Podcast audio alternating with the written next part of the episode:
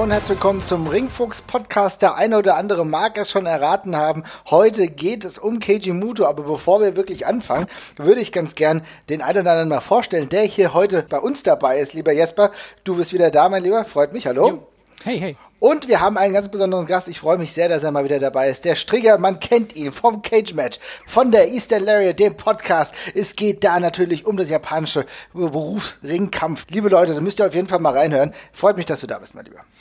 Ja, hallo, danke für die Einladung und für diese diesen unglaubliche äh, Ankündigung hier. Es äh, freut mich wieder beim Ringfuchs sein zu können. Ich bin ja auch immer ein äh, ja, dauerhafter Zuhörer eures Podcasts. Freue mich immer, wenn ihr da irgendwelche Themen anschneidet und deswegen ist es schön, dass ich jetzt hier bei einem japanischen Thema mal dabei sein kann. Ja, denn es ist ganz wunderbar, dass du dabei bist, denn äh, wir kennen uns natürlich mit vielen Themen äh, rudimentär aus, mal ein bisschen genauer, aber es ist gut, immer mal wieder Experten dabei zu haben. Deswegen sehr, sehr schön, dass du dabei bist, mein Lieber. Ich habe es gerade schon gesagt, wir wollen uns heute mit der Personalie Keiji Muto und natürlich auch seiner Transformation in The Great Muta, da wollen wir uns mit beschäftigen. Aber die grundsätzliche Frage stellt sich natürlich erstmal, wer ist Keiji Muto? Strigger, erklär mal so ein bisschen für die Leute, die vielleicht mit dem japanischen Ringkampf nicht so wirklich viel zu tun haben. Wer ist Kejimoto? Kejimoto ist eine der größten Figuren, die das japanische Wrestling jemals hervorgebracht hat. Einer der größten Stars der 90er Jahre zusammen mit Masahiro Chono und Shinya Hashimoto eben Teil der sogenannten Three Musketeers, der drei großen Wrestler von New Japan Pro Wrestling, die im Jahr 1990, 91 die ja das Ruder übernommen haben bei New Japan, nachdem Antonio Inoki so langsam aber sicher Richtung Ruhestand ging und die untrennbar verbunden sind mit dem ähm, Aufstieg auch des G1 Climax zu einem der größten Turniere mhm. der Welt. Kejimoto hat dabei natürlich auch immer eine große Rolle gespielt, äh, indem er auf, in Übersee unterwegs war. War ja auch NWA World Heavyweight Champion, ähm, bei der WCW zu Hause in Puerto Rico gewesen. Also immer über die Grenzen von Japan hinaus eine, eine Figur, die für viel Aufsehen gesorgt hat und wirklich auch Anfang der 90er Jahre mit einem Stil, ähm, ja, als Heavyweight unterwegs war, was man sonst nur von Junior Heavyweights kannte. Und hat es auch in fast unverkennbarer Art und Weise, ich würde sogar sagen in unverkennbarer Art und Weise geschafft, sich nach ja 2000 so die Ecke neu zu erfinden. Als er ja diese heftigen Verletzungen hatte, die Knieverletzungen hatte. Er hat, ja, hat ja mittlerweile hat er ja auch zwei künstliche Kniegelenke und äh, hat es geschafft, sich neu zu erfinden mit einem Move, der in der Mitte der 2000er bei jedem Independent Wrestler dazugehörte, der Shining Wizard. Ja, stimmt, ja. Hm. Und das, das, das wirklich so hinzukriegen, dass, dass aus einem Move aus einem, auf, aus einem Finishing Move ein Move wird, den jeder benutzt, ist eigentlich schon eine, eine, eine Herausforderung. Das ist einfach nur ein, so ein, ja, auf, aufgesetzter Knee Strike ist.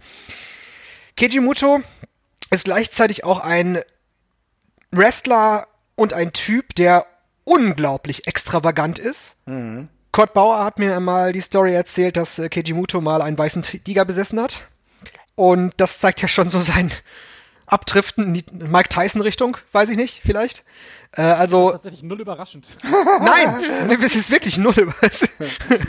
und ja, und Du hast ja eben schon umrissen. Das ist eigentlich absurd. Das ist eigentlich, auch da zeigt sich schon der Larger than Life Charakter eigentlich. Ja, ne? der ist, der ist komplett, komplett wahnsinnig, der Typ. Und äh, hat es dann auch immer wieder geschafft. Der ist ja zwei, äh, von 2000 äh, von 2002 bis 2013 Präsident von All Japan Pro Wrestling gewesen und ist da dann rausgegangen, weil es da Zerwürfnisse mit dem damaligen Käufer von All Japan gab. Also All Japan war quasi pleite. Mhm. Wegen Keiji eigentlich auch, weil er ja Präsident war und da um, um sich geschmissen hat mit Geld. Und hat dann seine eigene Gruppe gegründet mit Wrestle One, mhm. die überhaupt keine Grundlage hatte, um irgendwie erfolgreich zu sein und mittlerweile ja auch wieder ja, von der Bildfläche verschwunden ist. Aber trotzdem hat er da so irgendwie seine Geldgeber gehabt, die das Ganze am Laufen gehalten haben. Und das Ganze hat er jetzt im Jahr 2019, 20 auch wieder gefunden, indem er ja bei äh, Pro Wrestling Noah immer noch manchmal aktiv ist, manchmal als Keiji Muto, manchmal als Great Muta. Und er ist eben da äh, vor allem in den Shows aktiv, die von Abima TV, das ist so eine der größten japanischen Streaming-Dienste, ähm, ähm, ja, ähm, übertragen werden. Da ist er vor allem aktiv, weil scheinbar diese Leute bei Abeba TV auch sehr große Stücke auf Great Muta Schrägstrich Keiji Muto halten. Oh, okay. Siehst du mal, jetzt habe ich in dieser kurzen Abhandlung über Great Muto, haben wir eigentlich schon alles besprochen, was wir anreißen wollten. So, aber das ist ja, jetzt habe ich schon wieder sehr, sehr viel gelernt. Das ist aber ja spannend, auch gerade der letzte Aspekt, ne, weil ich habe mir auch jetzt gerade letztens wieder ein Match von ihm angeguckt und habe ich gedacht, okay, krass, der ist halt 2020 mit irgendwie 57 Jahren auch immer noch aktiv. Es ist absurd, aber du hast so viele gute Aspekte genannt. Genau da würde ich eigentlich, lass uns da mal anfangen, da genau darüber zu reden. Du hast jetzt schon ganz klar gesagt, was ist Great Muta, was ist Keiji Muto. Wir werden gleich über die einzelnen Charaktere genau noch sprechen. Aber einen wichtigen Aspekt, auf den will ich jetzt gleich mal zugehen, denn es ist ja nicht nur so, dass Keiji Muto in Japan aktiv war, sondern es war tatsächlich ja auch, Jesper, so der Fall, dass er großartig in den USA aktiv war und als einer von nicht so ganz so vielen Wrestlern extrem erfolgreich auch als japanischer Wrestler war. Ne? Ich möchte kurz bevor Jesper anfängt, nochmal eine Sache einwerfen, die nochmal den Charakter so, oder den, den, den, den, den Menschen so ein bisschen erklärt. Der hat im Jahr 2018 ja eine Pause eingelegt, wegen dieser äh, Knie-OPs. Genau. Er hatte dann eine Wrestle One Show. Da hat er als Keiji Muto, oder die Ankündigung war, das ist die Show mit dem letzten Moonsault von Keiji Muto. so. Und dann, dann wisst ihr schon, was kommt. Denn er hat bei dieser Show ja dann seinen letzten Moonsault als Keiji Muto gezeigt und die Halle war ausverkauft natürlich.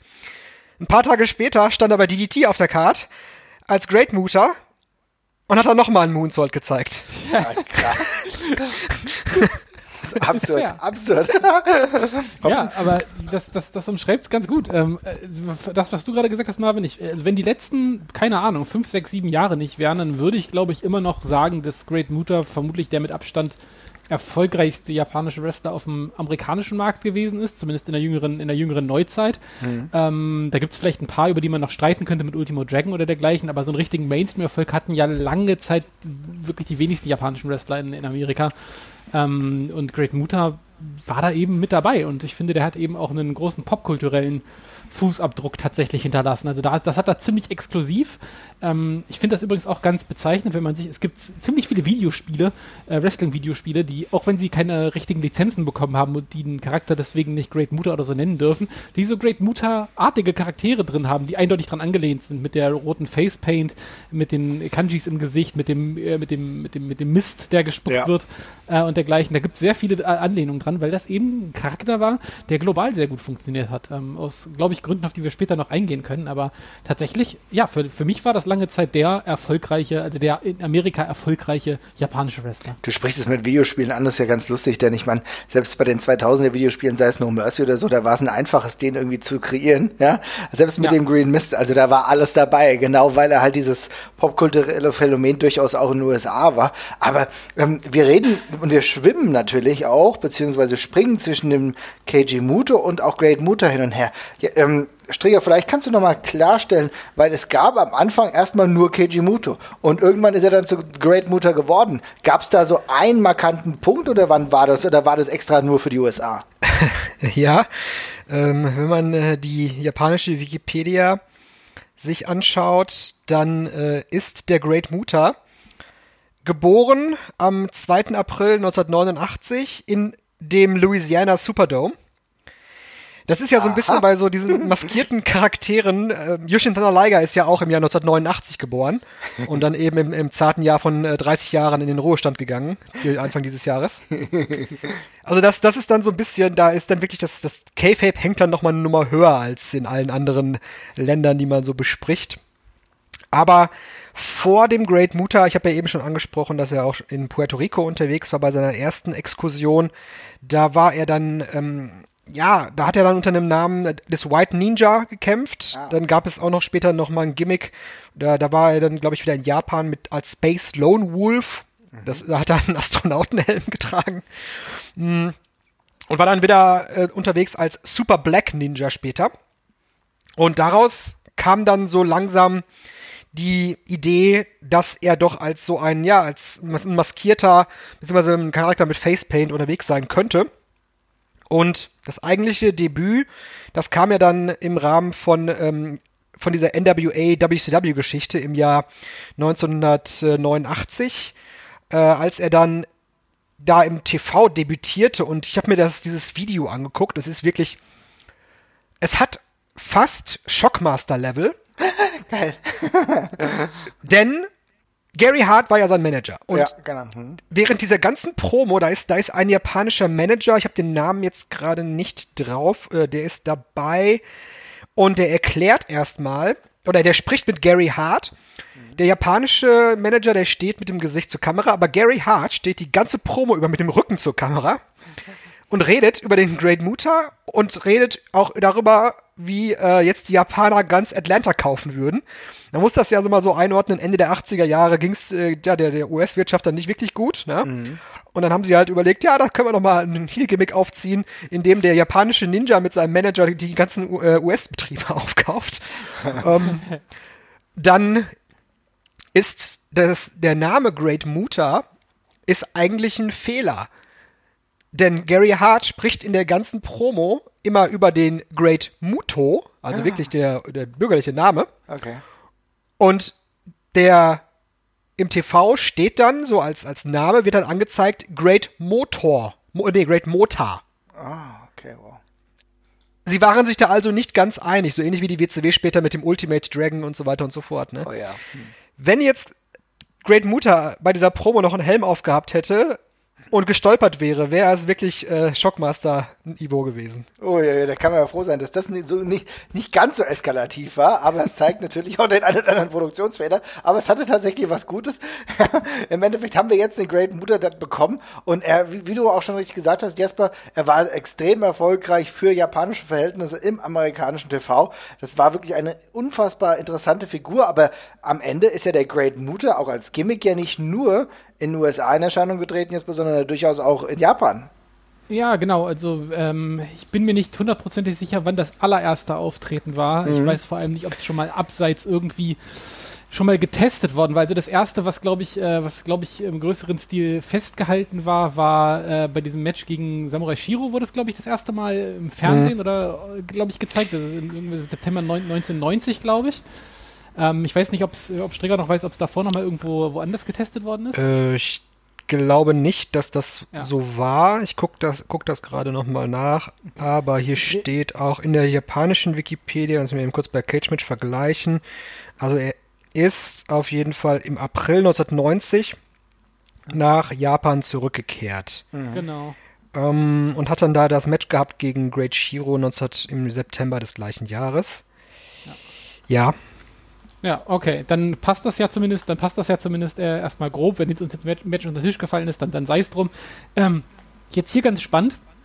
Ich, das ist, das ist kein, kein komplett neues Gimmick für ihn, sondern das wird so eine, ja, es wird so eine, so eine zweite Schiene, die er mitfährt. Und ich glaube, da ja. kann man, da denkt man halt sofort auch an heute zurück, an Finn Baylor und dergleichen, äh, der mit dem Demon irgendwie auch eine zweite Big Match Personality hat, die er gegebenenfalls wieder äh, aufrufen kann. Und genauso hat's der hat's Muta eben auch gemacht. Also der Great Muta war eben die Special Attraction für besonders große Main Event Matches, für zum Beispiel äh, ja co-promoted co äh, Pay-per-Views mit mit der WCW, wo er dann gegen Sting gecatcht hat oder auch mal mit Sting mhm. und dergleichen. Also immer, wenn man so ein bisschen zusätzlichen Feenstaub brauchte auf die ganzen Matches oder noch ein bisschen Flavor haben wollte, dann kam eben das Great Muta Gimmick wurde aus wurde, wurde wieder ausgegraben und so blieb das eigentlich auch den großen Großteil der Zeit. Also es ist halt immer wieder mal äh, der, der Rückruf da drauf, aber es ist eigentlich nie sein durchgängiges, festes Gimmick an der Stelle erstmal. Mhm. Ja, also wie, wie, gesagt, im April kehrt er zurück, erstmal als Keiji-Muto bei New Japan und dann kommt er dann in diese Keiji, in diese Great Muta-Schiene auch wieder rein. Du hast ja gesagt, dann ab und zu ein paar Matches. Und ähm, gerade nochmal zum Gimmick selbst, du hast ja gesagt, er fährt so zweigleisig. Gary Hart ist ja kein Name, der da unbekannt ist. Das ist ja einer der größten Manager der 80er Jahre und ist ja leider auch dann ähm, ja, vor, vor einigen Jahren verstorben. Der war ja auch der Erfinder des Great Kabuki Gimmicks. Ah, mhm, mh. Und anders als Great Kabuki kennen wir Keiji Muto, Great Muta natürlich auch unter seinem bürgerlichen Namen als, als große Figur im internationalen Wrestling, aber die beiden haben natürlich eine Verbindung, denn einmal natürlich durch Gary Hart. Gary Hart hat im Prinzip mit dem Great Muta dieses Great Kabuki Gimmick von World Class Championship Wrestling nochmal neu aufgelegt und die, die Anfänge dieses Great Muta Gimmicks waren fast identisch mit dem der Anfänge des Great Kabuki Gimmicks damals bei World Class Championship Wrestling in Texas. Und man muss dann auch noch sagen, dass dann der Great Muta in der Storyline eben der Sohn des Great Kabuki ist, was ja dann eben auch da passt, denn eines der großen Markenzeichen des Great Muta ist ja auch der, äh, ja, der, der Mist gewesen, mhm. der Red oder Green Mist, je nachdem, wie man es dann betiteln möchte.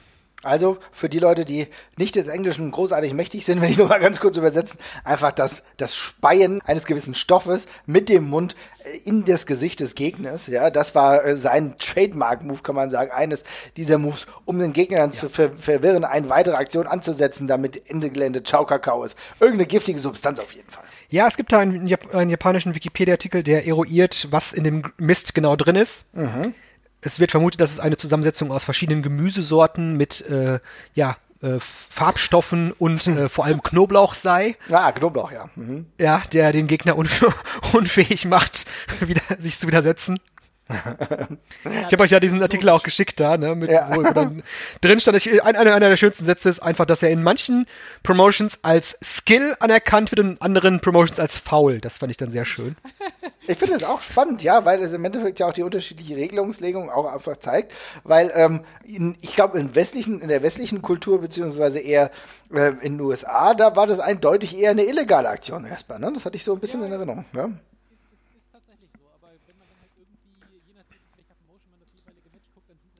Schnell manchmal ist auch einfach in Ordnung. Ne? Also manchmal ist, ist wie ein Punch, bloß eben als Nebel. Ja.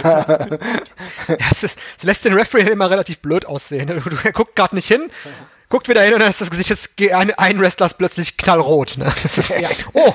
Aber, aber äh, noch ganz spannend, ähm, wir können ja mal einen kurzen Exkurs machen, äh, weil dieses, über, über dieses Green Mist werden wir, glaube ich, nicht mehr so wahnsinnig oft sprechen oder über den Mist im Allgemeinen.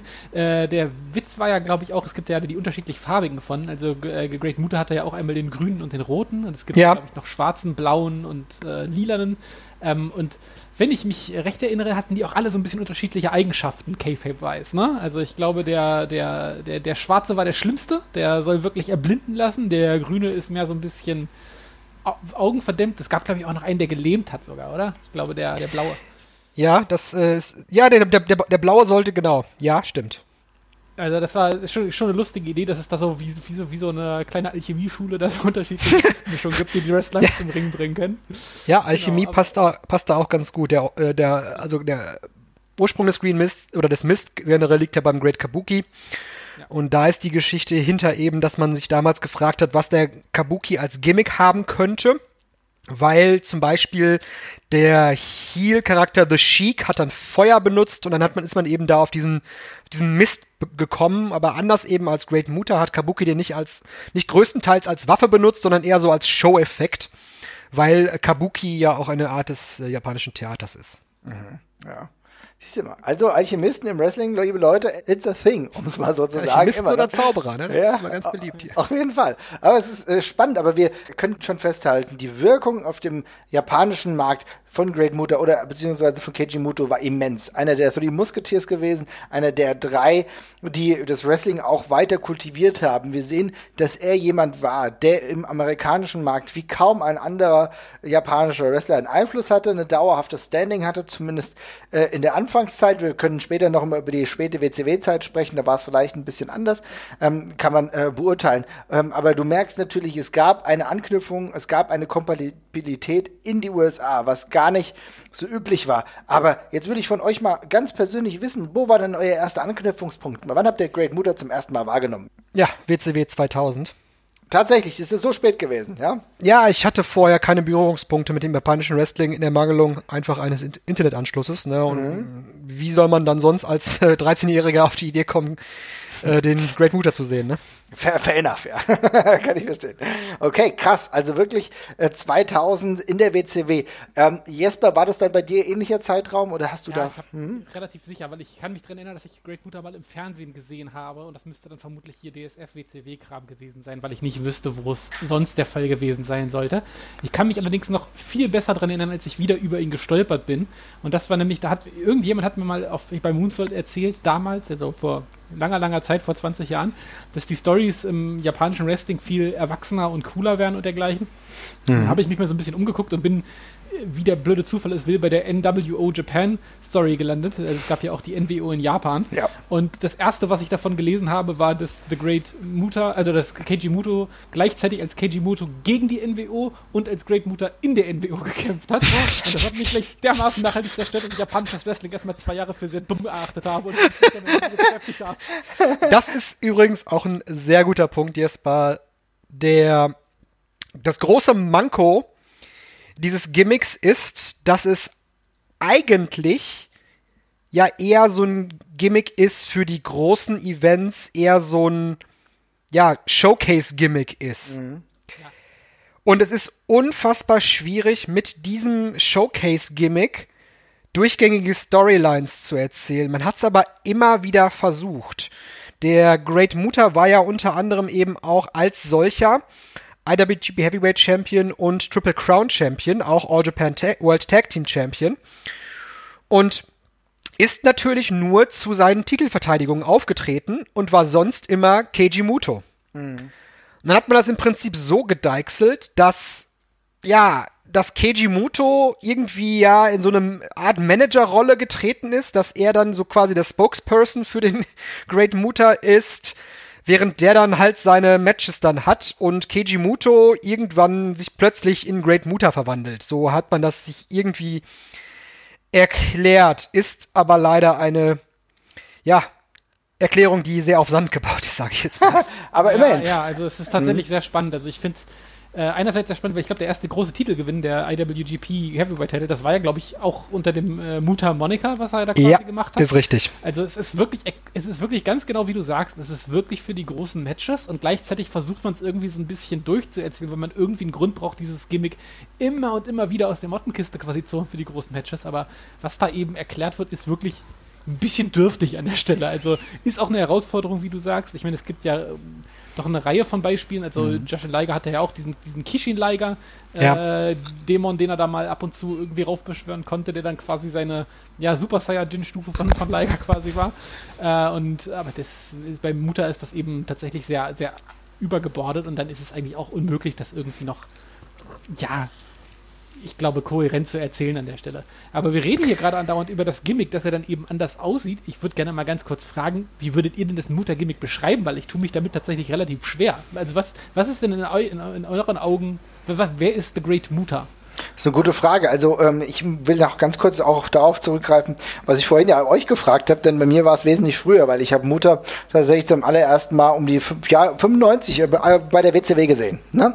Also ja. weil ich äh, relativ früh halt immer WCW auf DSF geschaut habe und ich kann mich erinnern, dass es war es WCW Slambury oder sowas, wo ich ihn, glaube ich, gegen, gegen Paul Orndorff oder so gesehen habe. Und da war äh, der Charakter für mich da und war irgendwie mystisch. Und genauer jetzt schließe ich darauf an, was du gefragt hast. Und für mich war es im Endeffekt als, als Kind erstmal so, dass ich gesehen habe, okay, hier kommt jemand, den kann ich als selbst als Kind äh, aus dem japanischen Raum befindlich erklären und äh, beschreiben. Das fällt mir dementsprechend auf. Die Musik war ja auch relativ eindeutig, dass man schon mit Stereotypen gearbeitet hat, wo ich ähm, einigermaßen drauf klarkam, dass es auf jeden Fall ein Japaner ist. Aber wie er sah aus, im Endeffekt war es irgendwie ein mystischer Charakter, der mir aber, wenn ich ehrlich bin, auch damals von den Kommentatoren relativ unzureichend erklärt wurde. Und ich war mir nicht sicher, bis auf die Tatsache, dass es irgendwie niemand so genau weiß, wer das ist, aber er scheint ein mächtiger Dude zu sein.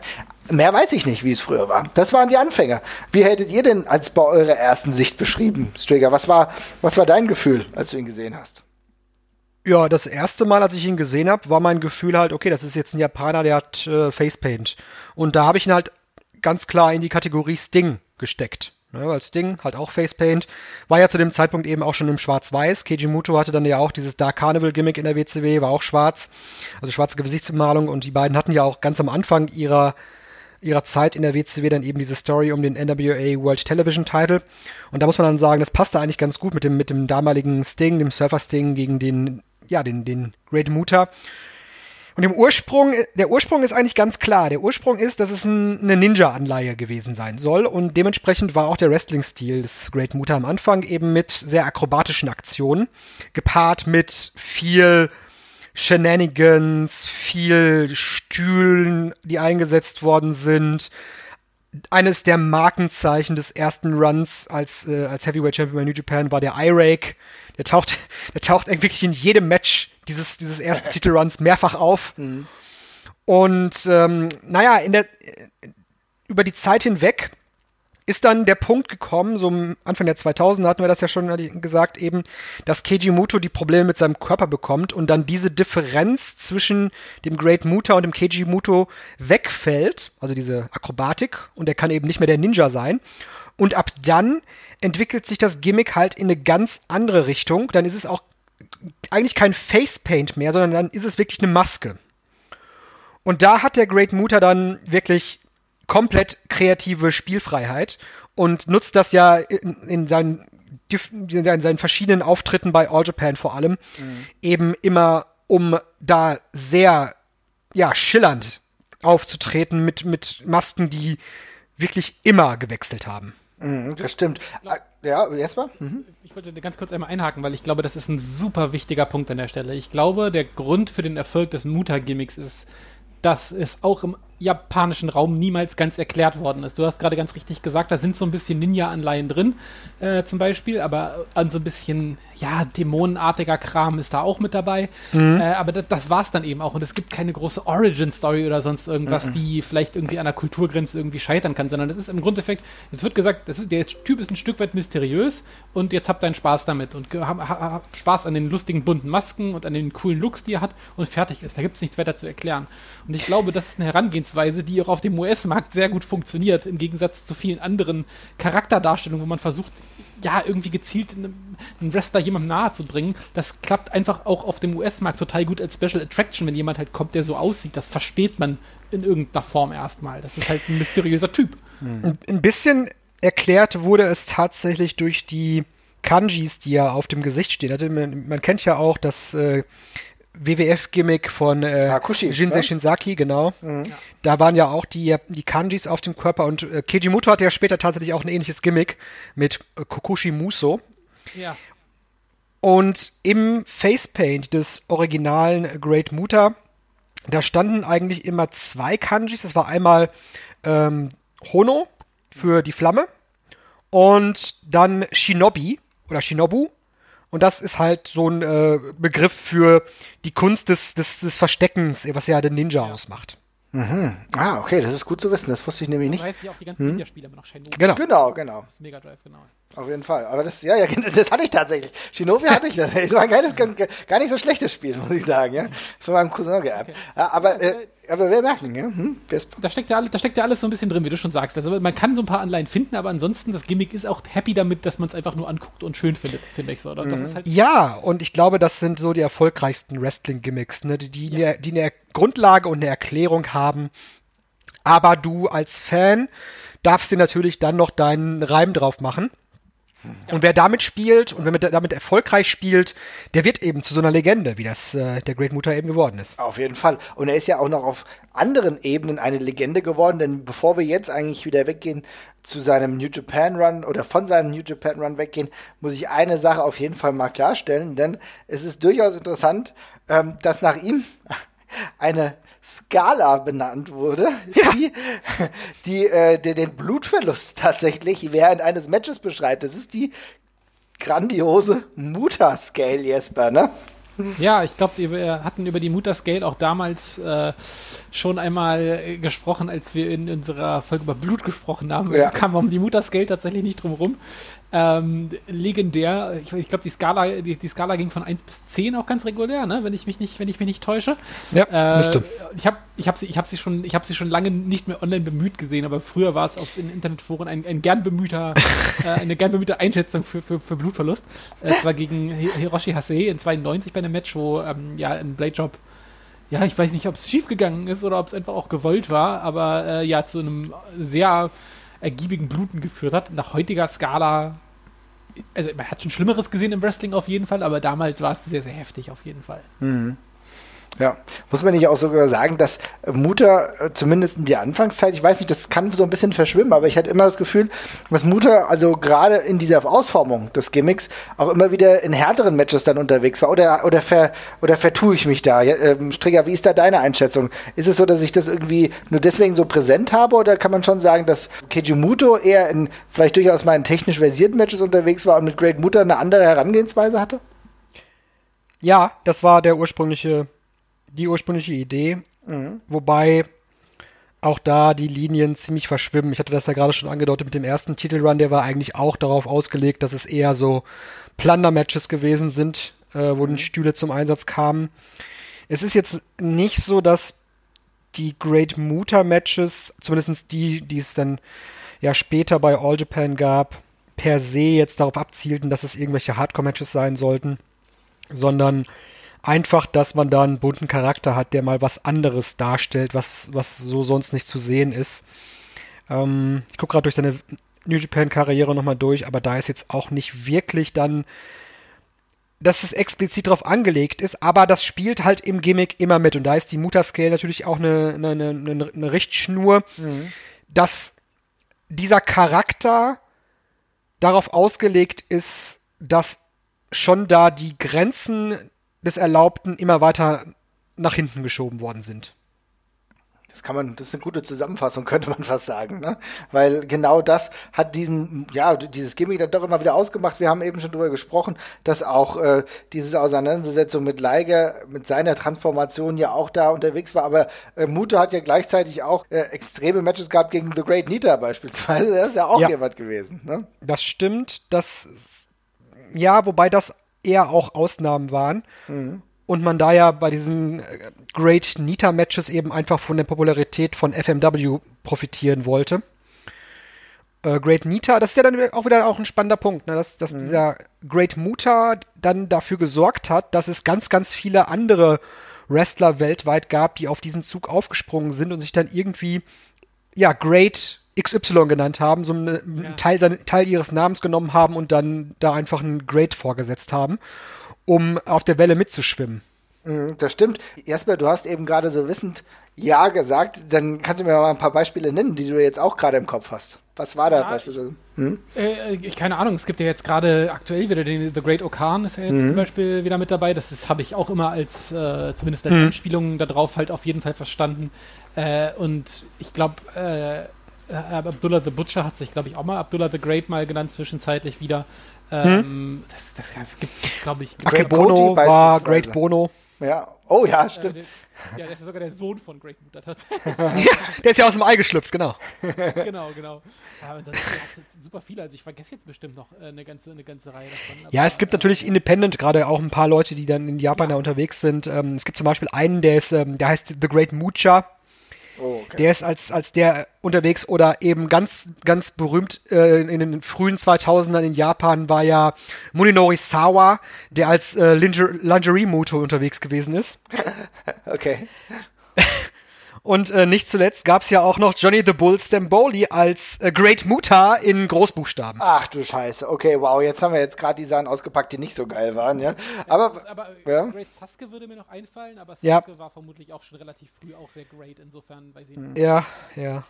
Aber gut, 90er, ja, aber gut, wobei man ganz klar ist natürlich äh, Satoshi Koshima, The Great äh, Koji beispielsweise, mhm. auch kurz mal aufgetreten, war auf jeden Fall eine Reminiszenz, genauso wie Seiya Sanada als The Great Sanada. Das hatten wir auch mal. Das vergessen wir ne? besser, oder? Ja, wahrscheinlich ja. sollte man das vergessen. Also es war nicht alles, es war nicht alles gut, was sich darin eine Kopie gesucht hat. Aber so ist es leider manchmal. Äh, das Original ist dann manchmal dann doch einfach wesentlich besser. Aber was ganz deutlich wird und äh, und ähm, Stricker, das ist auch schon deutlich geworden in deiner Erzählung ganz zu Beginn. Er war jemand, der wirklich die Grenzen gesprengt hat und eigentlich nicht nur in den USA bei der WCW war oder bei New Japan in, in Japan, sondern er ist dann einfach weitergegangen und dann war er plötzlich bei All Japan. Du hast ja gesagt, er war dann zwischenzeitlich der Präsident. Also er ist immer zwischen den Welten gesprungen, ne? Ja, und das war wirklich eine der Neuerungen des Wrestlings in Japan in den frühen 2000ern, dass es dann plötzlich durch diesen Wechsel von Keijimoto zu All Japan eine ja, eine Aufweichung der Grenzen gegeben hat, dass All Japan Wrestler und New Japan Wrestler jetzt miteinander im Ring stehen konnten und äh, Keijimoto war eine lange Zeit eigentlich nur als New Japan Wrestler bei All Japan aktiv und ist dann aber komplett rübergewechselt mit Hiroshi Hase und vor allem eben Satoshi Kojima auch, der später dann wieder zu New Japan zurück ist. Aber Keijimoto hat immer auch wieder in anderen Promotions eben auch vor allem als Great Muta auf sich aufmerksam gemacht, das ist richtig. Und äh, als, als solcher war er dann gerade auch bei diesen, ja, bei den Tokyo Dome Shows so in den mit, mit 2000er eine große Attraktion, wenn es darum ging, äh, Fans zu ziehen, weil das Gimmick einfach ein Selbstläufer ist. Ja, das war auch für mich jemand, der äh, sich immer auf diese großen Tokyo Dome Shows gefreut hat, war das für mich immer ein Highlight, ihn dann da nochmal zu sehen, auch selbst wenn er nicht mehr hauptberuflich, sag ich mal, bei All Japan war. Jesper, ich habe dich gerade unterbrochen. Ja, nee, alles gut. Ich, ich wollte gerade einmal fragen, äh, ist es denn so, dass Keiji Muto äh, ich weiß, ich weiß, noch ganz genau, dass das einer von den Figuren war, wo damals immer dieser sagenhafte Begriff Freelancer neben stand, wenn man da online nachgesucht hat. Und davon gab es ja immer nicht so wahnsinnig viele auf dem US-Markt, was sogar eigentlich größtenteils völlig ungehört von, aber in Japan gab es da ja doch einige von. Aber ist Keiji Muto auch einer der, von denen, die das, die, die, die, das quasi losgetreten hat? Es gab ja, keine Ahnung, Sakuraba war ja zum Beispiel noch einer oder auch äh, Minoru Suzuki, der ja auch lange überall so ein bisschen rumgeturnt ist, eher sich mal ein bisschen festgelegt hat. War Keiji Muto da einer der ersten von? Das weiß ich gar nicht genau. Hast du jetzt, äh, hast du gerade Freelancer gesagt? Habe ich nicht ganz genau, verstanden. Genau, ja, ja nee. Freelancer, genau, ja.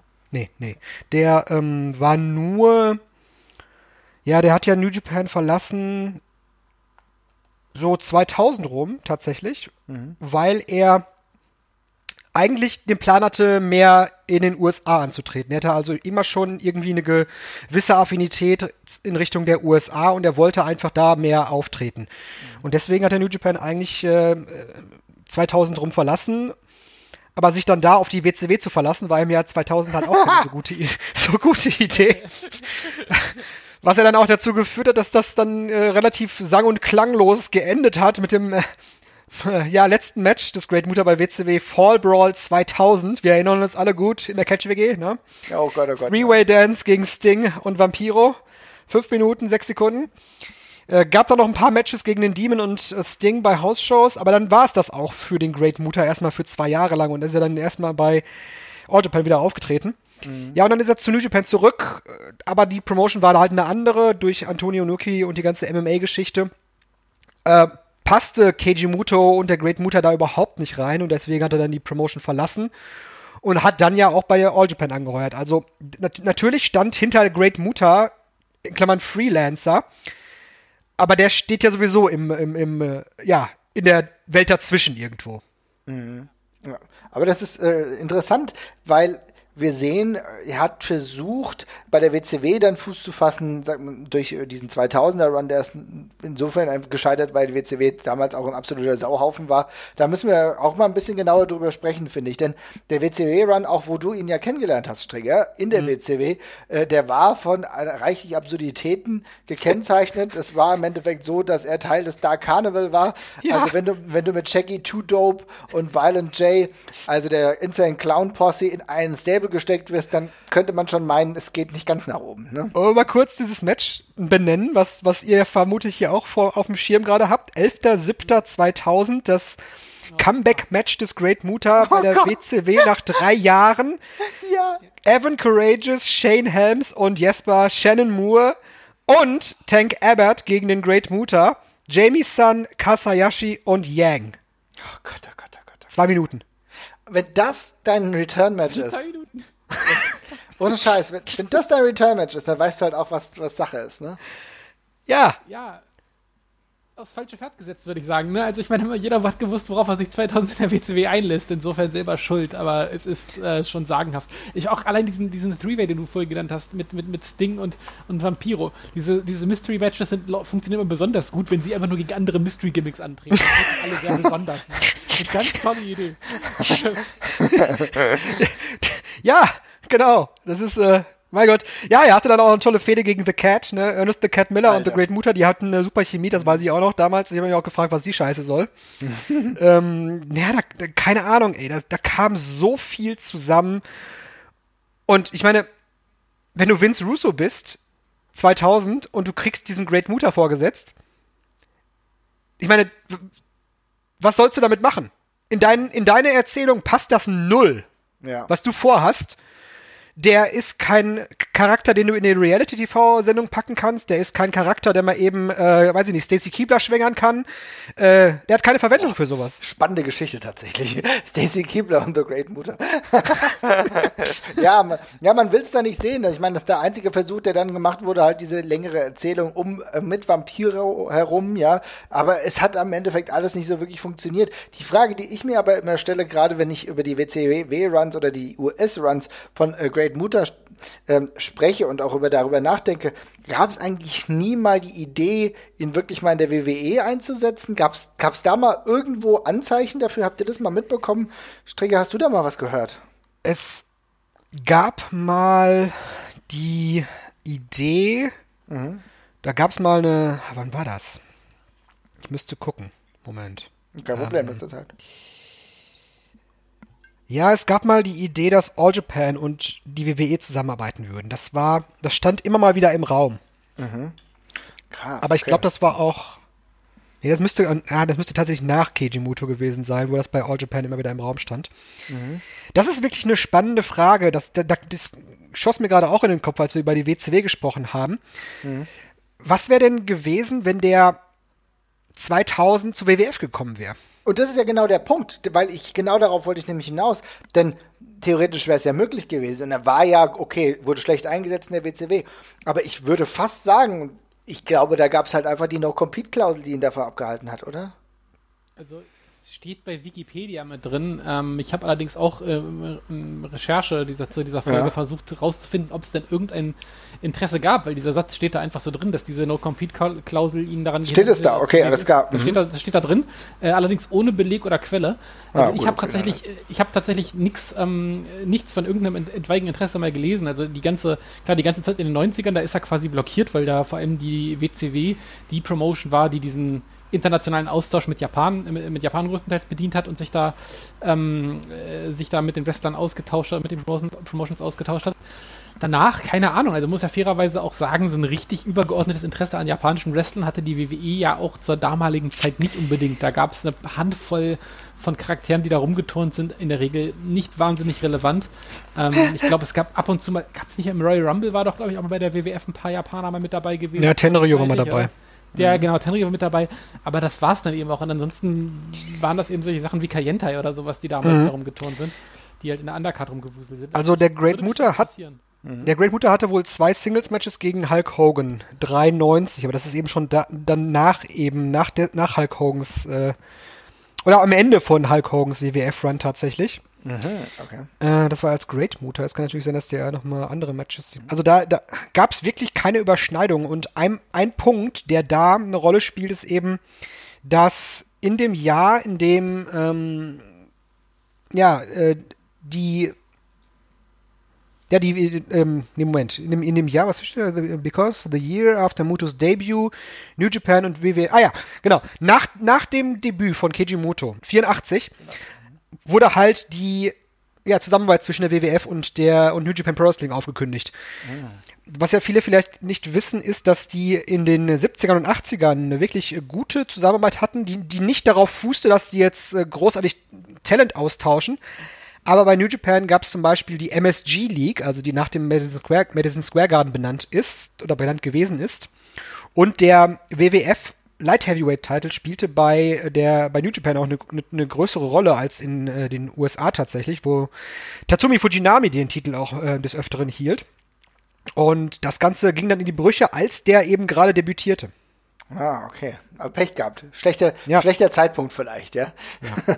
ah, es ist, also ich finde es echt schon spannend, weil ähm, als popkulturelles Phänomen, über das wir ja auch eben gerade wieder gesprochen haben, ist The Great Mutter vielen amerikanischen Fans ja auch in Erinnerung geblieben, aber dass es halt nie diesen Twist gab, äh, wirklich mal zur WWE zu gehen, der, dort aktiv zu sein und sei es für was Kleineres. Wir haben ja relativ spät in der Karriere des, ähm, von Justin Thunder Liger ja gemerkt, dass er wenigstens mal seinen NXT-Auftritt hatte, der ja auch viel umfeiert wurde. Aber selbiges ist halt The Great Mutter verwehrt gewesen. Er hatte da gerade eben halt die Idee, wir haben ja über, über die WWF 2000 gesprochen, über, oder die WWF 99 wäre ja auch so eine Sache gewesen. Ministry Undertaker gegen Great Muta ist so eine Sache, die sich eigentlich von selbst schreibt, ne? Das sind, das sind die Matches, die, von denen alle glauben, dass sie sie sehen wollen, die sie eigentlich nicht sehen, die sie eigentlich nicht sehen wollen. Das ist wie Nee, es geht mir gar nicht um das Match selber. Es geht mir um die Story. Ja, ja tatsächlich. Ja, auf jeden Fall. Also für sowas äh, auf, hätte ich auf jeden Fall Bock drauf. Aber das hat die WWF damals selten gemacht. Ne? Große Charaktere von woanders geholt und die einfach große Charaktere hat sein lassen. Das hat mhm. in der Regel nie, ist, ist, in der WWF super selten passiert. Und das ist ja genau das, was du machen musst mit diesem Charakter, ja. damit der klappt. Du musst den einfach einfach, du musst einfach so tun, als wäre der riesig, als wäre der schon etabliert, ja. dann klappt das auch. Aber und, und darfst, darfst gar nicht erst versuchen, was zu erklären zu wollen. Mhm. Genau, und da spielt, glaube ich, eine große Rolle die ja die Unterschiedlichkeit des amerikanischen und japanischen Wrestlings, denn ja. wir haben es bei der WCW gesehen, der Great Muta ist einfach kein Charakter für eine wöchentliche TV-Sendung. Ja. Sondern der Great Muta ist halt, wie du sagst, der muss, das ist ein Riesencharakter, der muss seine Riesenauftritte haben und er kann nicht einfach jeden Montagabend äh, in der Glotze sein, dann hat, verliert er nämlich komplett sein, sein Star-Appeal. Ja. Und deswegen ist es, glaube ich, auch bei der WWF niemals ein großes Thema gewesen. Und das finde ich ganz, ganz wichtig, dass du das sagst, denn wir haben es in der WCW am eigenen Leibe spüren müssen, dass dieser wöchentliche Einsatz von The Great Muta, da ist so viel an ihm abgebröckelt, ja, von seinem Star-Appeal, von seiner Besonderheit. Weißt du, wenn, wenn du dann die ganze Zeit dich mit dem Demon rumärgern musst, ja, und irgendwie ein veraltetes Total Package schon ein Highlight in deiner Karriere 2000 ist und äh, The Cat da rumwuselt und du musst mit so Leuten zu tun haben, dann bist du natürlich gleich auf einem anderen Niveau. Warum sollte dich dann ein Wrestling-Fan der relativ jung ist, die WCW einschaltet, dann als was Großes betrachten, wenn deine größte Aufgabe The Cat Ernest fucking Miller ist. Und das ist natürlich eine große Problematik. Du hättest ihn gleich anders stellen müssen. Und du sagst aber auch, und das ist erst eine der wenigen Male, dass wir hier äh, äh wirklich Vince Russo in Schutz nehmen, es war eine schwierige Zeit, gerade für die Person, ähm, die auch gebuckt hat. Natürlich hättest du Dinge anders machen können, aber vielleicht musste das einfach scheitern. Wäre es so oder so gescheitert. Ja. Ja, ist tatsächlich, glaube ich, allgemein eine Riesenherausforderung. Also mhm. selbst heutzutage, man sieht das ja immer wieder, auch bei diesen, keine Ahnung, die WWE hat ja jetzt, ist ja vorhin schon angesprochen, mit Finn Balor so einen Charakter, der, gut, das, das hat er auch schon in Japan gemacht mit dem mhm. Demon und dergleichen. Äh, aber in der, in der WWE, die kriegen das ja auch heute noch nicht hin, diese Sachen zu dosieren, sondern fahren die dann halt immer gleich tot, weil es ist halt dann so ein Teil des Gimmicks dann auf einmal musste dermaßen verlässlich stattfinden. Fiend wäre jetzt ein anderes aktuelles Beispiel. Die Leute wollen dann, oder die WWE denkt dann eben, die Leute wollen durchgehend diesen Act sehen, was ein Stück weit hm. auch stimmt. Aber damit machst du es halt auch eben schnell kaputt und dann hast du auf einmal diesen übermenschlichen Charakter, den du versuchst in, ja, meistens menschlichen Stories irgendwie zu erzählen, ja. weil der Rest der Wrestler sind eben normale Menschen, einfach von den Charakteren her. Und da fällt es dann eben sehr schnell auseinander. Also rein theoretisch müsste man so jemanden halt irgendwie, ja, weiß ich nicht, drei Viertel des Jahres auf der Bank setzen und sagen, du kommst halt eben hier und hier mal raus und überrascht ein bisschen. Ja, wie du es beim Undertaker zuletzt gemacht hast, tatsächlich, ne? Wie du es beim Undertaker zuletzt gemacht hast, aber der Undertaker ist eben auch jemand, der sein ganzes Leben lang schon sehr viel Kohle verdient hat. In einem Geschäftsmodell, das auf Anwesenheit quasi beruht, ist das natürlich schwierig. Aber ja. Ja.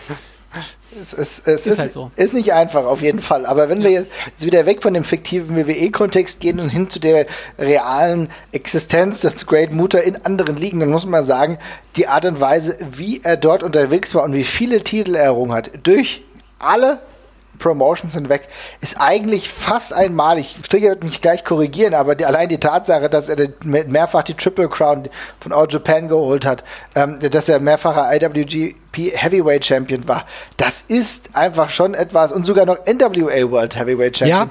Das ist schon einmalig, oder? Das ist schon krass. NWA World Champion zu einer Zeit, als das wirklich was zählte noch. Ne? Mhm. Ja. das ist gut, das dass du auch, sagst. Ja, Das ist schon, schon noch nach der großen Zeit des NWA World Titles, aber 1992 hat ihn, die, hat den New Japan ja quasi zu sich geholt für, mhm. eine, für eine gewisse Zeit lang und das ist dann eben in, in dieser Ära, als es noch eben der, der, der, der spätere World Heavyweight Title ist, der ja auch bei der WWE, noch eine Rolle spielte später. Mhm. Und ja, Triple Crown hast du gesagt, äh, RWG Heavyweight Title Tatsächlich der große Titel, der ihm noch fehlt, ist der GHC Heavyweight Title. Äh, mhm. Ich habe äh, die Befürchtung, dass der vielleicht bald kommen könnte. Oh Gott, oh Gott, ähm, mit 57 noch realistisch, ja. Ja, ich, äh, ja, ich, ich befürchte das. Mhm. Aber natürlich ist er als Champion auch immer wieder aufgetreten. Aber da spielt dann eben wieder diese Problematik eine Rolle, die ich eben schon genannt habe, dass er ja als dieser große Charakter eigentlich ein, ein, ein Act war, der nur bei den großen Shows gewesen ist. Und dann äh, ja, als, als Champion so aufgetreten ist, dass er dann eben nur diesen einen Tag da war und dann wieder weg war. Und das ist immer schwierig für mich gewesen, als, als, als Fan das auch ja, so einzuordnen, dass der Great Muta halt jetzt da den einen Tag da ist und dann den anderen Tag wieder den Keiji Muto nur noch darum turnt. Das ist schwierig. Ja, es, es ist wirklich schwierig, aber genau, also ich glaube beispielsweise, dass den ersten Triple Crown Run, den hat er ja komplett als Keiji Muto gemacht, ne? Also ja. habe ich zumindest im Kopf. Und das hat ja dann wesentlich besser funktioniert, ne? Wo er auch ein paar äh, absolute große Matches hatte gegen Fujinami beispielsweise oder auch gegen Chono, auch bei All Japan dann definitiv, das hat ganz gut funktioniert. Das war irgendwie leichter zu erklären, ne? Ja, und das war auch die Zeit, in der er so zwischen beiden Promotions äh, hin und her geturnt ist. Mhm. Das war dann eine, eine, ganz spannende Zeit tatsächlich. Der zweite Run als Champion war dann, ja, eben als Great Muta und da ist er dann eben nur in diesen, in diesen wenigen Matches tatsächlich dann aktiv. Äh, es, es war dann auch ein ganz ähm, bewegender Moment tatsächlich und ein sehr wichtiger Moment in der Geschichte des japanischen Wrestlings, wo dann der Great Muta auch eine Rolle spielt. Mhm. Denn Shinya Hashimoto. War ja eine der großen Figuren des japanischen Wrestlings und die beiden, Keiji Muto und Shinya Hashimoto, hatte ich ja eben schon ange ange gesagt, als Teil der Three Musketeers, haben ja New Japan verlassen und sind zu anderen Promotions gewechselt. Aber indem sie da waren, sind sie sich trotzdem über den Weg gelaufen. Und zwar als äh, Keiji äh, Triple Crown Champion und Präsident von All Japan war, kam dann Shinya Hashimoto als Vertreter von Zero One mhm. zu All Japan und hat dort die Triple Crown dann von Great Muta gewonnen. Also da kommen dann sehr viele Erzählstränge zusammen. Und das hatte ich ja eben auch gesagt, da spielt eben der Great Muta Anfang der 2000er eine ja, sehr verbindende Rolle im japanischen Wrestling. Ja, und auch wirklich eine ganz, ganz große Relevanz. Und auch diese Erzählung, diese nochmal zu haben, ist eindrücklich gewesen. Jesper, erinnerst du dich an, von, sag ich mal, von den späteren Werken etwas, was dich geprägt hat, was du besonders cool fandest? Ich muss, ich muss tatsächlich, also, also ich will jetzt gar nicht despektierlich äh, mhm. sein, aber ich muss ehrlich sagen, Keiji Muto war einer der ersten, äh, ja, von diesen Riesenwrestlern aus, den, aus Japan, wo mir das alles ein bisschen, wo ich zum ersten Mal auf, wo mir zum ersten Mal aufgefallen ist, dass auch diese Wrestler teilweise sehr krasse, äh, ja, Choreos abspulen, sage ich jetzt mal. Mhm. Ich finde, die späteren Keiji-Muto-Matches haben alle eine ziemlich krasse Gleichförmigkeit. Ähm, ich glaube, das Shining Wizard-Gespamme war auch eine Zeit lang ein relativ großes Meme auch mal gewesen. Ähm, da, da, ist beim Spätwerk äh, ab und zu so ein kleiner Knick drin. Da braucht es dann auch schon mal die richtigen Gegner, finde ich. Also allgemein, ich würde von, also von den, äh, von den großen japanischen Legenden ist Keiji Muto, glaube ich, die mit der ich mir wrestlerisch am schwierigsten tue, muss ich ganz ehrlich sagen. Wie siehst du Masahiro Chono ist nicht viel anders tatsächlich in seinen das Spätwerken. Das ist ein guter Punkt. jetzt kommt, jetzt, ich merke schon, jetzt kommt es hier als Eingemachte, ja. Also Chono ist ja wirklich einer, den ich aber natürlich als Charakter unglaublich schätze. Und ich total, schätze tatsächlich total. halt auch äh, Mutter als Charakter, aber natürlich ist es so vom Wrestlerischen her, gibt es Generationen, wo es sogar noch besser war. Ja, aber Stricker, aber, ich wollte dich unterbrochen, äh, ja. Hm. Ja, es ist tatsächlich witzig, denn, denn, denn Masahiro Chone hatte ja auch große Probleme mit seinem Körper später mhm. und hat dann äh, den, ähm, ja, nach, nachdem Keiji den Shining Wizard erfunden hat, hat äh, Masahiro Chono bei New Japan dann den Shining Kenka Kick, mhm. also einfach einen, äh, ja, einen, äh, ja, Dropkick, Low Dropkick ins Gesicht. und jetzt vor kurzem noch war äh, Keiji eben in, in einem Match bei Noah Mhm. Und äh, Masahiro Chono ist jetzt der neue Manager des Tag-Teams äh, um äh, Takashi Sugiura und Kasushi Sakuraba. Ah ja. Mhm. Und dann hat Keiji Muto einfach gesagt, naja, Leute, äh, überall wo ich bin, ist kurze Zeit später auch Masahiro Chono. Also was soll das eigentlich? Sehr gut, ja. ja, das ist, ist schon richtig. Also Chono, Chono, Chono kann, würde ich da sogar in die ähnliche Kategorie stecken. Da ist der körperliche Verfall sicherlich auch nochmal ein krasser Einschnitt gewesen. Ähm, aber bei Mutor plagt mich, wie gesagt, so ein bisschen das, mhm. äh, das der ähnliche Pain. Ja, du musst mal gucken, wenn du, wenn du die Great Mutter Matches bei Cage Match wirklich suchst, dann ja. ist es nämlich schwierig. Mir ist aufgefallen, dass eines, also da, da sind einige dabei, die sind hoch bewertet, aber dann taucht echt auf der ersten Seite ein Match gegen Lex Luger aus dem Jahr 89 auf noch, ne? Dann, das ist noch hoch bewertet. Ähm, das Match natürlich gegen äh, Hiroshi Hase, eben aufgrund der genannten Mutter-Scale. Mhm. Ähm, aber dann wird es halt auch schon wirklich dünn, was den Great Muta angeht. Und das spielt eben eine Rolle, dass da auch in diesen Matches eben viel, äh, ja, sogenannte Shenanigans und Smoke and Mirrors getrieben worden sind. Ja, ne? ja definitiv. also, mhm. was du gerade sagst, ich, ich habe hab mir nämlich genau die Liste auch mal angeguckt und wenn man das mal hierarchisch ordnet, also die von der Wertung her, dann glaube glaub ich das erste Muta-Match auf Platz 15 oder dergleichen und davon mhm. sind alles Muto-Matches. Und unter den Top 20 sind, glaube ich, zwei und der Rest. Ja, ja, das ist, wie gesagt, das, ist, das, sind, das sind zweimal Matches gegen Hiroshi Hase. Mhm. Ja, ja.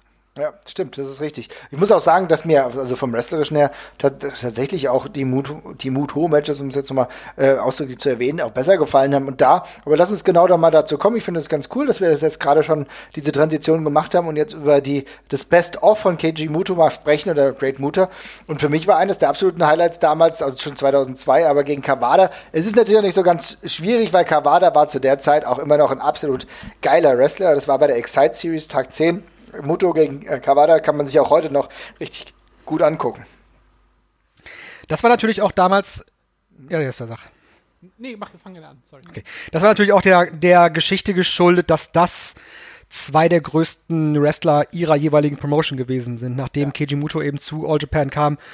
Toshiaki Kawada als äh, einer von zwei verbliebenen All Japan Wrestler nach 2000 spielte natürlich eine riesengroße Rolle bei der Promotion.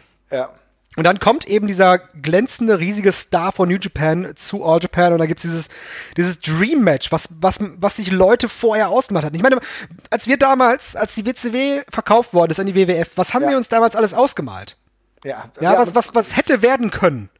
Gott, oh Gott. Und das ist in Japan wirklich passiert. Ja. Ne, mit, mit diesen Interpromotional Matches, die es dann plötzlich Anfang der 2000er gegeben hat wie geil es eigentlich ist, ne? Wenn du wenn, wenn du es mal richtig machst, ne? Wenn es mal wirklich richtig funktioniert, ne? Was hätten wir dafür damals gegeben, wenn Sting zur rechten Zeit bei der ja. WWE gewesen wäre, ja? Also so absolute Dream Match. Das hattest du da gehabt, aber auf der einen Seite ist es natürlich so, es war ein Dream Match. Es musste das aber natürlich auch erstmal einhalten und da waren wir umso froher, als wir, das kannst du ganz schnell heute suchen. Es gibt glaube ich bei Dailymotion noch, mhm. liebe Freunde der Piraterie. Also Kawada gegen Keiji Muto ist heute immer noch ein absoluter Klassiker, kann man sich sehr gut anschauen. Da geht es um die Triple Crown. Also eines meiner absoluten Lieblings-Muto-Matches, definitiv. Ähm, Strigger, hast du denn, du hast ja eben schon gesagt, hast du noch so ein, Matches, ein Match, was du vielleicht jedem äh, Zuhörer hier auf jeden Fall empfehlen kannst, um meinen ersten Einstieg für Muto oder Muta ähm, zu finden?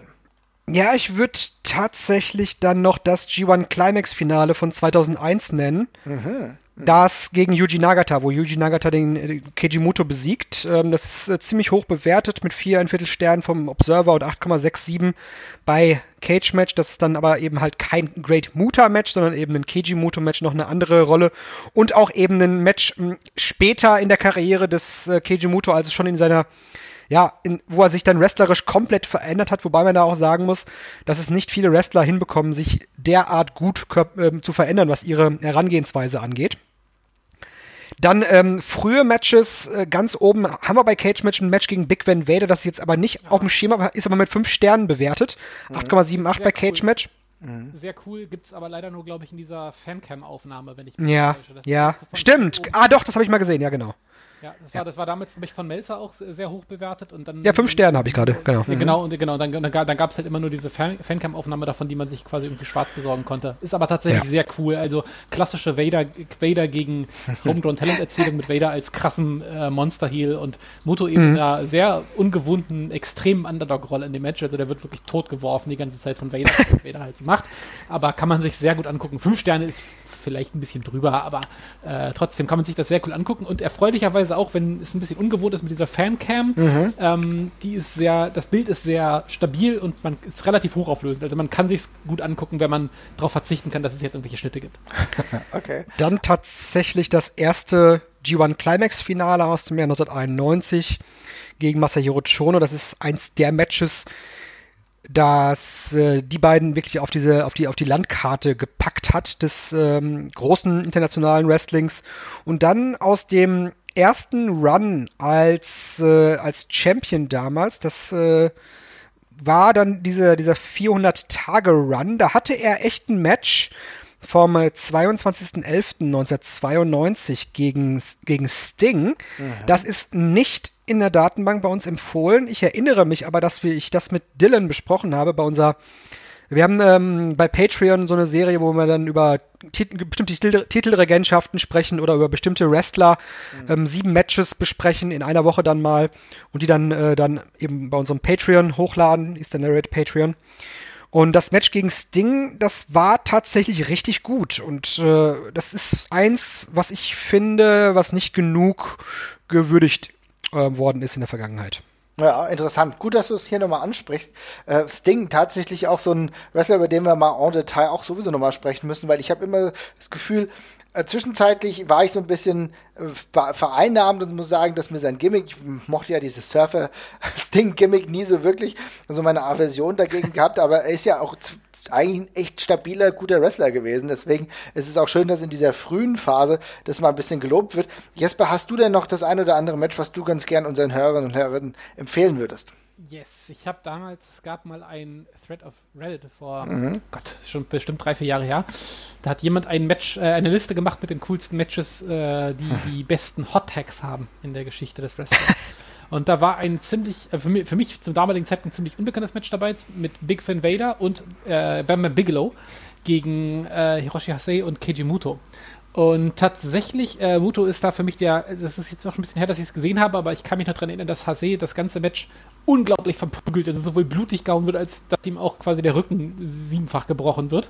Und das eben alles auf den großen Hot Tag zu Keiji Muto hinarbeitet, äh, das aber sehr cool und oldschoolig erzählt ist. Und dann kommt der Tag und Muto versucht sich da eben als kompletter Underdog gegen diese, ja, gegen diese beiden gigantisch großen Mörder da irgendwie aufzuschwingen. Geht dann aber, glaube ich, auch selbst in dem Feuerhagel irgendwie unter. Aber super cooles Match, sehr ähm, klassisch erzählt mit den beiden großen Giganten. Aber Vader und Bigelow sind ja auch beide sehr fähig. Insofern macht das doppelt und dreifach Spaß. Das fand ich sehr cool. Ähm, ansonsten, ich hätte auch das gegen Sting tatsächlich gesagt. Das habe ich mir auch nochmal angesehen. Das ist fliegt unterm Radar, finde ich, von den Wertungen her, die man so sieht. Ich mhm. habe da auch irgendwie tatsächlich sehr viel Spaß dran gehabt und ich bin wirklich nicht der größte Sting-Fan, was die äh, Matches von Sting angeht. Den Charakter und so finde ich ganz cool, aber ich habe auch wenig Sting-Matches, die ich richtig mega finde. Ja. Ähm, und da fand ich das dann doppelt und dreifach geil, muss ich sagen. Mhm.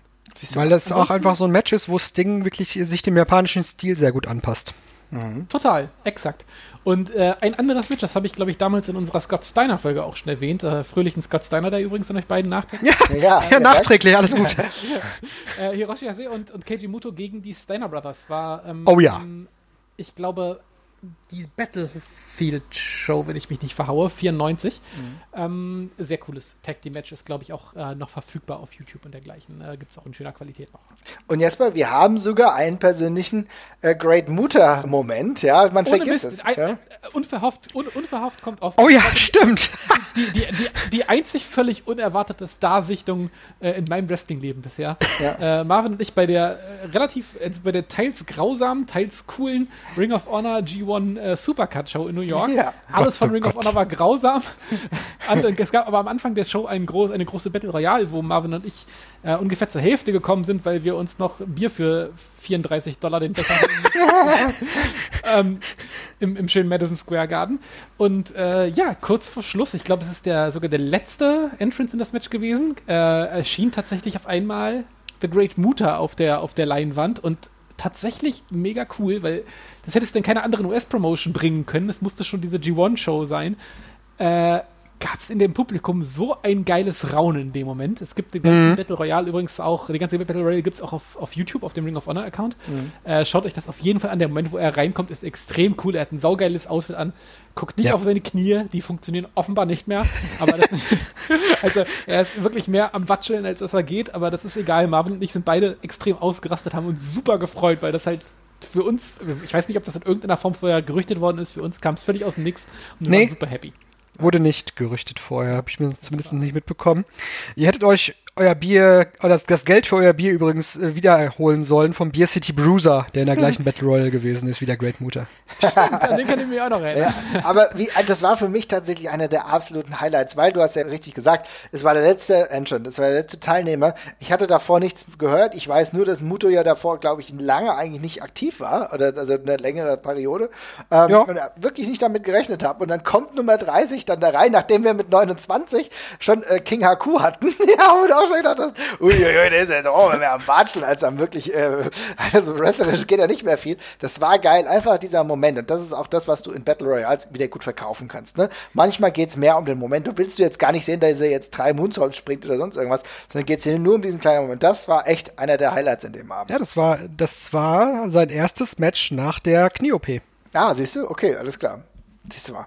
Krass. Und er hat es auch damit immer wieder geschafft, sich auf diesem ähm, amerikanischen Markt zumindest präsent zu halten. Ne? Ich meine, wir reden über Ring of Honor, einen kleinen Auftritt gehabt, aber äh, er schafft es immer wieder Jahr für Jahr, sich irgendwie doch auf dem japanischen, auf dem amerikanischen Markt irgendwie äh, festzusetzen. War auch immer bei Impact letztes Jahr 2019 dann noch dabei.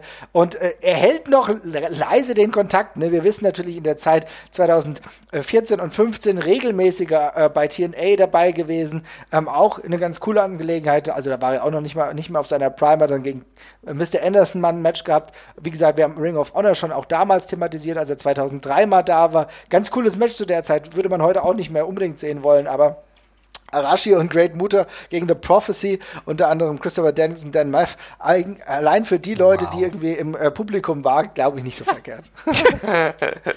ja, also wir sehen, The Great Mutter, bisschen Mysterium. Ich will aber versuchen, mit euch nochmal ganz kurz dieses Mysterium zumindest auf ein paar Punkte zu bringen. Das heißt, The Great Mutter oder Keiji Muto war für uns insofern faszinierend, allein weil das Gimmick erstmal als The Great Mutter irgendwie eine Appeal hatte, Jesper, oder? Ja, genau. Also was ich vorhin auch schon meinte, es, es ist leicht verständlich, leicht lesbar. Es ist, äh, selbst wenn man damit irgendwie nichts am Hut hat, ist es trotzdem cool anzusehen und mhm. äh, ein bisschen spannende Optik halt. Jemand, der völlig anders aussieht oder man erfreut sich einfach nur an den coolen Masken. Also mhm. genau wie man sich bei Finn Baylor auch, wenn er, wenn man jetzt irgendwie keinen Bock auf ein Finn Baylor Match hat, irgendwie über dieses, über das coole Attire von dem Demon-Gedöns halt freuen kann und dergleichen. Das war bei Mutter eben genauso cool. Das war eine besondere Aura und gerade damals muss man, man muss es ja auch im zeitlichen Kontext sehen. Ne? Also diese ganz krassen äh, internationalen Einflüsse haben ja auch ein bisschen gefehlt, gerade auf dem. US-Markt. Und dann ist es natürlich doppelt geil, wenn jemand da ist, der das natürlich auch völlig übertrieben dargestellt oder sogar sehr stereotyp dargestellt, aber eben verkörpert. Und da war Mutter eben total wichtiger Farbtupfer und ich glaube für viele so der erste Berührungspunkt mit dem japanischen Wrestling, auch wenn es natürlich in einer sehr abgefahrenen Form ist. Ja, und wenn wir genau diesen, dieses japanische Wrestling nehmen, Strigger, dann kann man schon sagen, er ist gleichzeitig auch einer der einflussreichsten Wrestler gewesen, oder?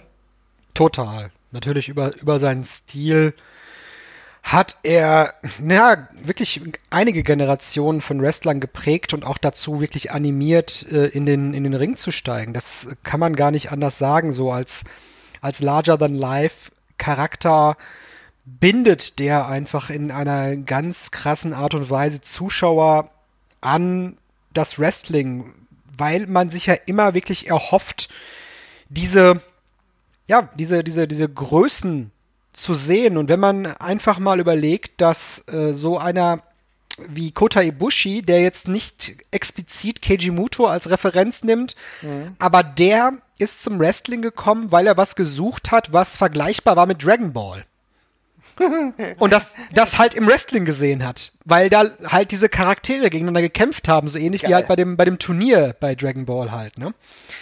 Und dann spielen solche großen Charaktere eine unglaublich riesige Rolle und einfach in einem Land, was so durch diese ja, diese mystischen Charaktere geprägt ist. Da gibt's ja in, äh, in, in, der japanischen Mythologie ganz, ganz viele Beispiele mit, mit Yokais und mhm.